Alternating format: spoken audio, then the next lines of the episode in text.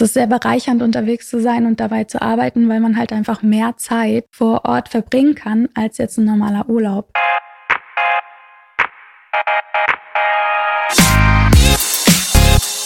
What the Finance? Warum nicht mal in der Sonne arbeiten? Aber wie funktioniert das eigentlich mit dem Remote Work? Herzlich willkommen bei What the Finance, dem Finanzpodcast für Frauen von und mit der Brigitte Academy. Mein Name ist Laura Heyer, ich bin Redakteurin und Finanznewbie. Und wir bringen für dich alle zwei Wochen Finanzen auf den Punkt. Bevor es losgeht, hier noch ein kleiner Hinweis in eigener Sache. Bald startet unsere Masterclass Finanzen der Brigitte Academy. In unserem achtwöchigen Video-Online-Kurs lernst du zusammen mit unseren vier unabhängigen Finanzexpertinnen, wie du dich finanziell für die Zukunft ausstellst. Dazu gibt es Live-Sessions, ein Workbook und virtuelle Kleingruppentreffen. Klingt spannend? Dann schau doch einfach in die Shownotes und geh auf brigitte.de slash masterclass. Verbraucherschutzhinweis. Alle im Podcast enthaltenen Informationen dienen ausschließlich Informationszwecken und stellen in Bezug auf erwähnte Finanzprodukte weder eine Anlageempfehlung noch ein Angebot oder eine Beratung zum Kauf oder Verkauf von Finanzprodukten dar. Die Brigitte Academy Redaktion übernimmt keine Gewähr dafür, dass die dargestellten Finanzprodukte bzw. die entsprechenden Informationen für die jeweilige Nutzerin des Podcasts auch tatsächlich geeignet sind. Ich spreche heute mit Laura Lee Timmler, die Reisebloggerin, Instagrammerin bzw. Content Creatorin ist und du berichtest auf deinem Reiseblog und bei Instagram unter thetravelet.org über Reisen und dein Remote Work und du bist gleichzeitig auch noch Coachin und hilfst Menschen, sich selbst zu entwickeln und weiterzuentwickeln. Mhm. Und wir wollen heute ein bisschen darüber sprechen, wie und vor allen Dingen, wo du arbeitest. Wie bist du denn dazu gekommen, remote zu arbeiten? Also vielleicht sagen wir nochmal, remote bedeutet in dem Fall, du bist nicht im Büro, du bist nicht in einem Corporate-Umfeld, gehst nicht jeden Morgen an deinen Arbeitsplatz, setzt dich hin, sondern du arbeitest von unterwegs ja, also mein Reiseblog heißt thetravelet.com. Ah, okay. Siehst du, falsche Endung, aber da aber finden wir gut. dich unter thetravelet.com. Genau, ja, ich arbeite hauptsächlich aus dem Büro bei Hamburg, aus dem Homeoffice und bin dann halt ab und zu mal einen Monat da, einen mhm. Monat hier. Ich habe schon eine Homebase, aber gerade ja, im Winter bin ich viel unterwegs und halt wann immer es mir hier zu langweilig wird, bin ich halt unterwegs. Mhm. Und was hat dich dazu bewegt? Also vielleicht magst du einmal sagen, du hast mal als Angestellte gearbeitet mhm. und wie bist du dann zum Remote Worken gekommen? Ja, also ich habe fünf Jahre im Online-Marketing gearbeitet, in unterschiedlichen Filmen, auch in einer großen Agentur mit großen Kunden. Also ich war quasi auf der Karriereleiter am mhm. Aufsteigen und mir hat aber das gefehlt, dass ich halt da also ich musste halt jemanden fragen, wann ich Urlaub machen möchte. Mhm. Ich habe nur meine ich habe damals in Spanien gewohnt, also 25 Urlaubstage im Jahr gehabt. Die haben ein bisschen weniger als in Deutschland. Und als Festangestellte ist man halt sehr, ja, gebunden an das, was die höherstehende Person halt einem oder der Chef, die Chefin halt einem mhm. sagt. Und ja, man muss halt auch acht Stunden am Tag halt da sitzen. Muss man, ja. Ja, also man kann natürlich auch Teilzeit arbeiten, das ist ja auch möglich, aber dann ja, muss man halt auch schauen, dass man mit dem Geld hinkommt. Hm. Ja, nach fünf Jahren war ich dann so weit, dass ich gesagt habe, okay, da muss halt auch irgendwie mehr sein. Da kann ja nicht nur dieses morgens um neun im Büro sein und dann halt abends wieder rausgehen. Plus ja. äh, das Agenturleben ist halt auch schon, also Überstunden gehören da zum guten Ton. Hm. Und ich habe mir dann gedacht, ja, ich schaue einfach mal, wie weit ich komme. Damals waren Reiseblogs noch in den Babyschuhen. Instagram war also auch sehr, sehr, sehr klein, nicht bekannt. Das war damals 2016 im Sommer. Und dann habe ich einfach angefangen, auf meinem Blog darüber zu berichten, wie toll Barcelona ist, Reisetipps zu geben. Und das hat sich ziemlich schnell ausgeweitet auf Europa, andere Reisen. Und auf Instagram habe ich dann auch angefangen zu teilen. Damals war das noch nicht so, dass man Stories gemacht hat mhm. oder so, wie das jetzt heute ist, aber ich habe halt Bilder geteilt. Ich habe Fotografie auch sehr geliebt, mir selber beigebracht und auch das Schreiben. Von daher hat es so, so eine Eigendynamik entwickelt. Mhm. Und dann habe ich langsam Kunden beziehungsweise Kooperationspartner angezogen. Also ich bin nicht mit dem Gedanken daran gegangen, Content Creatorin zu werden, weil diesen Job gab es früher halt einfach auch noch gar nicht, mhm. sondern es hat sich halt selber entwickelt. Kooperationspartner sind auf mich zugekommen. Und so hat sich das Ganze halt zu einem richtigen Job entwickelt. Und heutzutage ist es ja fast schon ein normaler Job, Content ja. Creatorin zu sein. Kannst du ungefähr erzählen, wie so ein Arbeitstag von dir aussieht oder wie dein Arbeitsalltag aussieht? Weil wahrscheinlich ist ja nicht jeder Tag gleich. Ja, also die meisten Tage sind ziemlich wild, weil ich halt sehr chaotisch bin. Ich bin ein chaotischer Mensch an sich. Strukturen gibt es bei mir auf jeden Fall. Also ich habe einen Kalender, ich habe einen Content-Kalender. Ich bin aber manchmal so voller Ideen, dass es mir schwerfällt, die halt so zu strukturieren. Dementsprechend, ja, brauche ich sämtliche Tools, um mich mhm. zu organisieren. Prinzipiell sitze ich immer um neun Uhr morgens am PC. Also der Unterschied zu einem festangestellten Job ist nicht wirklich Dann da. gar nicht so groß.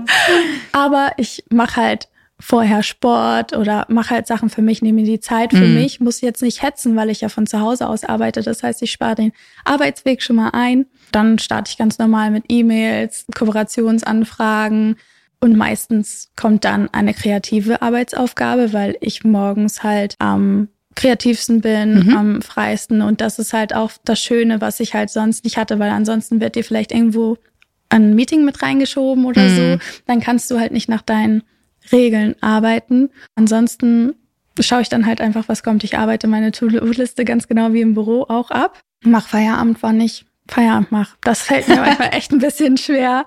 Warum? Also, weil du dann das Gefühl hast, du hast, also wenn du früher Schluss machst, dass du nicht genug gearbeitet hast, in Anführungszeichen, oder? Ja, doch. Also ich habe schon genug gearbeitet. Ich habe ja meine To-Do-Liste, wenn da drei Punkte abgehakt sind, bin ich schon happy. Mhm. Ja, das ist halt dieses, du musst dich halt selber strukturieren und organisieren und, organisieren mhm. und motivieren auch. Und ja, ich schreibe mir mal drei Punkte auf, die auf jeden Fall abgehakt werden müssen und dann bin ich schon happy. Was darüber hinaus passiert, ist ein Bonus und genial, weil es halt auch schwierig ist, bei kreativer Arbeit zu schauen, wie lange dauert was. Also ich kann ja. jetzt nicht sagen, ich mache heute ein Reel oder ich schreibe heute einen Blogpost, dafür brauche ich drei bis fünf Stunden. Mhm. So, also, oder drei Stunden. Ich muss halt schauen, wie der Flow ist, ob es funktioniert, ob alles so zu meiner Zufriedenheit sich entwickelt und dann ist halt Ende, wenn Ende ist, ja. Mhm. Das hört sich jetzt doch nach einem relativ geregelten Alltag an. Ist es denn trotzdem, so wie ich mir das vorstelle mit Remote Work, was zum Problem werden könnte, so die Entgrenzung von Privat- und Arbeitsleben, also was uns vielleicht alle im Homeoffice auch so ein bisschen ereilt hat? Oder spürst du das gar nicht? Mittlerweile bin ich da relativ routiniert und kann schon sagen, aktive Pausen sind dann manchmal Wäsche waschen oder so, mhm. aber man braucht ja auch Pausen. Ansonsten arbeitet man halt nonstop durch und das ist definitiv nicht gesund. Im normalen Büro kommt dann wahrscheinlich die Kollegin oder der Kollege und fragt dich, hey, hast du Lust auf einen Kaffee oder wollen wir Mittagspause mit machen? Mhm. Genau, das hast du halt zu Hause nicht.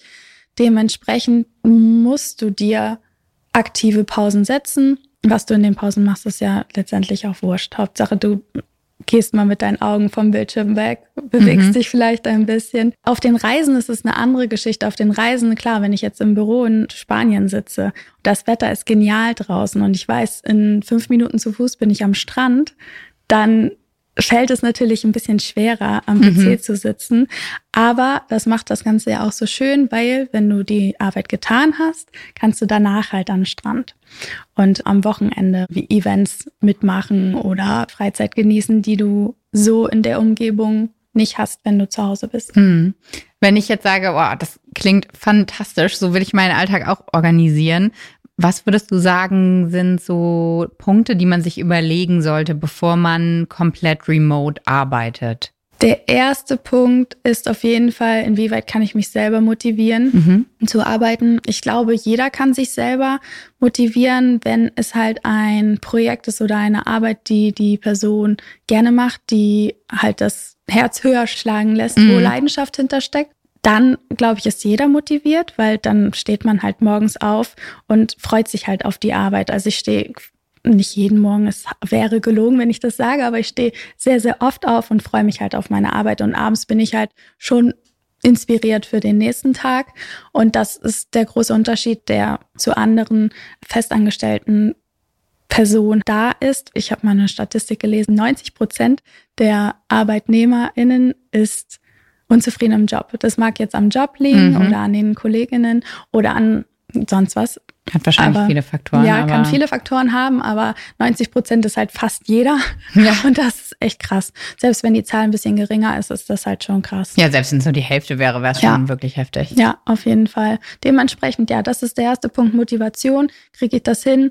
Und dann natürlich kommen auch die Finanzen mit rein. Mhm. Sollte sich schon vorab, wenn man sich jetzt in dieses neue Leben quasi stürzt, einen gewissen Puffer ansparen Mhm. und auch im Klaren darüber sein, je nachdem welcher Job ausgeführt wird, dass vielleicht der eine Monat nicht dem anderen Monat gleicht. Mhm. Dementsprechend sind gerade am Anfang bei vielen Personen eventuell Existenzängste am Start. Mhm. Die kann man ja ein bisschen abfedern, indem man halt diesen Puffer hat, sich vorher Gedanken macht, ein bisschen parallel zum festangestellten Job das Business schon aufbaut. Aber ja, man sollte sich im Klaren darüber sein, dass man natürlich ein gewisses Risiko hat und das für sich alleine trägt. Da keiner Ja. kümmert sich um dich, wenn Ja. du selbstständig bist. Ja, aber das Thema Notgroschen haben wir auch im Podcast schon besprochen und sprechen auch immer noch ganz oft in der Masterclass Finanzen. Unsere Expertinnen haben, glaube ich, so gesagt, drei bis sechs Monatsgehälter, wenn das möglich ist, Ja. als Puffer zu haben. Und der kann ja dann auch schnell mal wegschmilzen, weil ein der Monat nicht so gut ist, beziehungsweise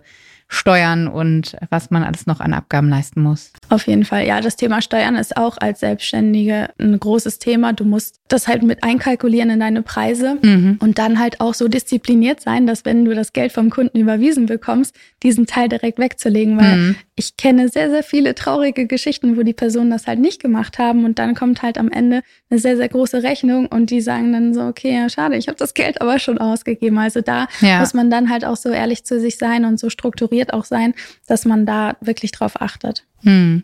Also Steuervorauszahlung muss man ja auch meistens leisten. ne? Richtig, ja. Das wäre noch so ein anderes Thema. Was muss ich denn noch von rechtlicher Seite beachten, wenn ich remote arbeite? Also du bist in Deutschland gemeldet, Mhm. du zahlst ja auch Steuern, aber wenn du jetzt einen Teil deines Jahres zum Beispiel in Spanien verbringst, muss man da irgendwas mit der Versicherung regeln? Was muss man bedenken? Es gibt eine Regelung, dass wenn du sechs Monate im Jahr woanders wohnst als in Deutschland, dann gibt es dieses äh, Doppelbesteuerungsverfahren. Da musst du aufpassen, dass du halt dann nicht steuerpflichtig bist, auch im anderen Land. Mhm. Deswegen bin ich grundsätzlich weniger als sechs Monate unterwegs. Man kann ja irgendwie fünf Monate und zwei Wochen unterwegs sein oder so. Ne? Ja. Also da sollte man auf jeden Fall drauf achten. Dann gibt's auch Unterschiede zwischen Selbstständigkeit, wenn du selbstständig bist und im Ausland unterwegs bist. Mhm. Also ich habe da jetzt nicht so die Probleme außer diese sechs Monate Regel. Aber wenn du festangestellt bist und remote arbeiten darfst, dann kommen noch sehr, sehr viele Faktoren auf dich zu. Da darfst du vier Wochen am Stück im Ausland sein und danach muss halt geschaut werden, wie das bürokratisch geregelt wird. Außerdem ist es wichtig, es gibt so eine A1-Bescheinigung. Mhm. Also ich kenne mich damit jetzt, weil ich keine Arbeitnehmerin bin, nicht extrem gut aus. Aber eine Freundin von mir zum Beispiel, die arbeitet bei einem Unternehmen und die helfen Unternehmen dabei, sich rechtskonform halt da abzusichern und Ah, was Remote, Remote Work Work angeht. anzubieten. Oh, cool. Also die helfen quasi Unternehmen dabei, Remote Work für die ArbeitnehmerInnen zu verwirklichen. Hm. Und das halt rechtskonform, weil es gibt halt wirklich sehr, sehr viele Faktoren, die beachtet werden müssen, gerade im Punkto, wie lange die Personen unterwegs sind. Ich Mhm. meine, dass man, egal wie lange die Person im Ausland ist, direkt halt alles aufschreiben muss, nämlich in welcher Währung wird jetzt der Lohn gezahlt. Okay, darüber habe ich mir ähm, noch nie Gedanken wo gemacht. ist aber- die Person? Also es gibt wirklich ähm, sämtliche Sachen, die beachtet werden müssen und da sollte sich jede Person ganz individuell und jedes Unternehmen ganz individuell beraten lassen von einer Person, die halt da Expertin ist. Ja. Das ist auf jeden Fall nochmal gut zu bedenken. Wie ist es denn mit dem Thema Gehalt? Du bist jetzt ja auch Content-Kreatorin, aber hast ja auch in Unternehmen dann schon mal so gearbeitet oder arbeitest insgesamt freiberuflich, vielleicht auch für deinen Reiseblog. Wenn ich jetzt remote arbeite, dann muss ich ja trotzdem mein Gehalt verhandeln, Mhm. jeweils dann individuell pro Job. Wie machst du das? Beziehst du die Auslandsthemen damit ein, dass du unterwegs bist? Hast du feste Preislisten für Unternehmen? Kannst du das vielleicht einfach einmal ein bisschen erzählen, wie du das handhabst? Ja, also im Prinzip arbeite ich und kommuniziere ich die Preise ganz normal wie andere Selbstständige auch. Da macht es für mich keinen Unterschied, ob ich jetzt im Ausland bin oder nicht. Klar, Mhm. wenn ich in Thailand arbeite, dann sind meine Lebenshaltungskosten wesentlich geringer. Mhm. Letztendlich muss ich aber trotzdem meine Miete hier zahlen. Mhm. Von daher macht es wirklich keinen Unterschied für mich. Ich verhandle auf Stundenbasis, wenn es jetzt kleine Projekte sind. Ähm, ich habe einen Stundensatz für mich festgelegt und da sind halt Abgaben wie Steuern, Krankenkasse, alles das ist schon mit reingerechnet. Mhm. Und ja, ich denke, da unterscheide ich mich nicht von normalen Selbstständigen. Das wären jetzt tatsächlich auch noch so meine Frage gewesen, was du für Kosten hast. Also an Equipment beispielsweise. Du hast wahrscheinlich einen Laptop und ein Handy, vielleicht eine Kamera gegebenenfalls. Du hast gesagt, du fotografierst. Versicherungen, sind das Kostenpunkte, die für dich noch mit auflaufen, die du mit einkalkulierst? Beziehungsweise was für Kostenpunkte laufen da eigentlich auf? Also du hast natürlich eine Auslandskrankenversicherung, die du brauchst, wenn du unterwegs bist. Aber die brauchst du auch, wenn du im Urlaub bist. Also wenn dir im Urlaub was passiert, wenn du zwei Wochen all in auf Malle chillst, dann ist es das gleiche, als wenn du zwei Wochen in Thailand bist und dort krank wirst. Dementsprechend sollte sich jeder halt drum kümmern. Es gibt sämtliche Kreditkarten, die da schon eine Reiseversicherung inklusive mhm. haben. Ansonsten gibt es auch andere Angebote im Internet für Reiseversicherung. Equipment technisch bin ich ausgestattet. Ja, du hast es eigentlich schon alles gesagt. Also ein Laptop, eine Kamera. Ja, ich habe es mir so ergonomisch wie möglich halt gebaut. Also ich habe mhm. so einen Laptop-Ständer, damit ich halt auf Augenhöhe arbeiten kann und ja, ein Mauspad und eine Maus und halt eine Tastatur und das war's eigentlich schon. Also ansonsten bin ich da ziemlich minimalistisch aufgestellt. Okay. Und in diesem Sinne würde ich jetzt gerne mit dir einmal eine Quick-Start-Runde machen. Mhm. Du hast 30 Sekunden, um mir einmal kurz deine ultimativen Must-Haves für Remote Work aufzuzählen. Das kann alles sein, vom Equipment bis zu Motivation. Mhm. Dann würde ich sagen, 30 Sekunden für die Must-Have Remote Work ab jetzt. Smartphone, Bikini, Badetuch, Laptop, Handy, Stativ, Sonnenbrille, Sonnencreme, stabiles Internet, aber kannst du nicht mitnehmen. Ähm, was fällt mir noch ein? Das war's, mehr brauchst du nicht. Super, 21 Sekunden und zum Glück spielen wir jetzt nicht, ich packe meinen Koffer, weil das könnte ich mir jetzt nicht alles merken. Danke dir. Das klingt alles sehr traumhaft mit dem Remote Work. Hast du denn auch Erlebnisse gemacht, die nicht so traumhaft waren, wo du vielleicht auch mal gezweifelt hast, ob das der richtige Job für dich ist? Oder so zu arbeiten, das richtige Arbeitsumfeld? Hm. Ja, es ist schwer, wenn die Internetverbindung nicht funktioniert. Mhm. Und wenn du dann wichtige Meetings hast oder so und du bist irgendwie im Regenwald sonst wo und das funktioniert alles nicht, dann zweifelst du schon ein bisschen daran, weil es natürlich eine gewisse Professionalität erfordert, halt auch dann an diesen Meetings rechtzeitig teilzunehmen oder wenn die Verbindung so ein bisschen crackt. Aber letztendlich kennt man das mit dem schlechten Internet ja auch aus Deutschland. Hm, ja, also und hier ist das Internet auch nicht immer unbedingt gut im Homeoffice. Ansonsten habe ich an sich keine schlechten Erfahrungen gemacht. Natürlich ist es immer so ein schmaler Grad zwischen, aha, da hinten fängt irgendwie eine Salsa-Stunde an und ich würde da gerne mitmachen, bin aber noch hier und habe eine Deadline. Mhm. Aber ansonsten ist es sehr bereichernd, unterwegs zu sein und dabei zu arbeiten, weil man halt einfach mehr Zeit vor Ort verbringen kann als jetzt ein normaler Urlaub. Mhm. Kannst du ungefähr so eine Spanne nennen, dein Remote Work im Vergleich zu dem Gehalt, was du vorher verdient hast? Wo liegt das ungefähr und deckt sich das? Ist das mehr, ist das weniger? Also das Gehalt hast du als Selbstständiger quasi selbst in der Hand. Gerade als Content Creatorin sind bei dir keine Grenzen nach oben gesetzt. Mhm. Ich verdiene jetzt, würde ich sagen, schon ein bisschen mehr als vorher. Aber ich habe den Job auch vor sechs Jahren verlassen. Von daher, klar, muss da irgendwie eine Weiterentwicklung mhm. stattfinden. Also ich habe für tatsächlich auch eine andere Folge im Bereich IT einmal nachgeschaut, was so die Gehaltsbänder sind. Mhm. Und da wurde Social Media Managerin, was jetzt nochmal ein bisschen was anderes ist als Marketing in der Agentur, mit so, ja, 30 bis 40.000 brutto jährlich mhm. angegeben.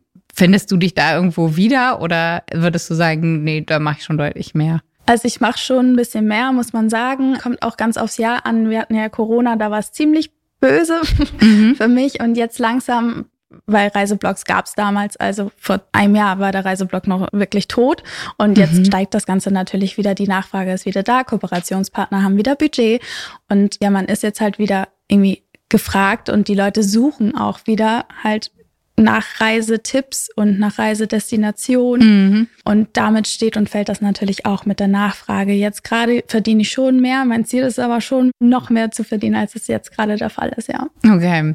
Und in dieser Flautezeit mit Corona, was hast du da gemacht, als Reisen als Thema gar nicht ging? Da war ich auf das Gehalt von meinem Mann angewiesen. Mhm. Es gab keine Chance. Also ich habe schon diese Soforthilfe von der Bundesregierung in Anspruch genommen. Letztendlich ging die aber nur für Betriebsausgaben. Du hast nur die Betriebsausgaben bekommen und ich habe als Remote-Arbeitende einfach gleich fast null mhm. Betriebsausgaben, weil ich weder ein Büro bezahlen muss, noch Angestellte wirklich habe. Ich habe zwar Unterstützung von frei selbstständigen virtuellen Assistentinnen. Mhm. Aber das habe ich halt eingestellt und letztendlich gegen Corona ja so lang. Also ich hatte einen Puffer, der war ziemlich schnell aufgebraucht und Corona ging so lang, da musste ich dann einfach auf Hilfe im direkten Umfeld Hoffen wir. Arbeitet dein Mann auch remote oder wie handhabt ihr das dann? Damals hat er noch nicht remote gearbeitet. Er hat sich tatsächlich in Corona selbstständig gemacht mhm. und arbeitet jetzt auch remote. Mittlerweile ist er festangestellt und arbeitet remote. Also okay. man kann schon sagen, er macht beides. Also er hat dann noch seinen selbstständigen Anteil ähm, ein bisschen verkleinert und arbeitet aber trotzdem nebenbei noch selbstständig. Okay. Ja. Das heißt, ihr reist dann zusammen durch ja. die Welt? Ja. Das ist spannend. Das mhm. kann ich mir anstrengend, aber auch extrem cool vorstellen. Ja, Ist sehr, sehr cool, ja. Und jetzt nach all deinen Erfahrungen, die du gesammelt hast in einem Corporate-Job und Remote, siehst du dich in der Zukunft weiter remote arbeiten oder würdest du auch sagen, nö, vielleicht doch dann irgendwann wieder komplett in Hamburg? Gerade nicht. Also wir haben Haus gekauft vor drei Jahren und sind dabei, das zu verkaufen weil wir noch weiter in dieses Freiheitsgefühl eintauchen möchten mhm. und noch weiter halt remote arbeiten möchten. Weil es natürlich gewisse Kosten sind, die mit Mietswohnung oder auch Haus zu Hause auf einen warten, die du halt zahlen musst, wenn du auch unterwegs bist, es sei denn, du mietest jetzt jemanden rein oder mhm, vermietest sie. Ja, Untermiet oder so. Richtig. Mhm. Ja, aber du bist trotzdem irgendwo gebunden und wir versuchen gerade unseren kompletten Hausstand zu minimieren, das Haus zu verkaufen und halt wirklich so minimalistisch mit Rucksack und ein paar Sachen um die Welt zu reisen, ja. Mhm. Und wenn es so ein Wort wäre, was du sagst, was dich besonders reizt an diesem Remote Work? Das wäre Freiheit. Ja. Selbst zu entscheiden, selbst mhm. deine Preise zu setzen, all diese Themen. Ja, ja, auf jeden Fall. Dann sind wir ganz gespannt, was alles Neues noch auf deinem Blog erscheint. Wir verlinken deinen Blog natürlich auch unten bei uns in den Show Notes. Und dann sage ich bis bald zur nächsten Podcast-Folge. Diese Folge ist eine Produktion der Brigitte Academy. Die Audioproduktion kommt von Dennis Krüger. Die Umsetzung lag bei Mandy Pad, Simon Prehm, Rashid Payam, Sarah Gutbrot, Christoph von Gülich und Kai Nüske. Das Grafikdesign kommt von Markus Schwager.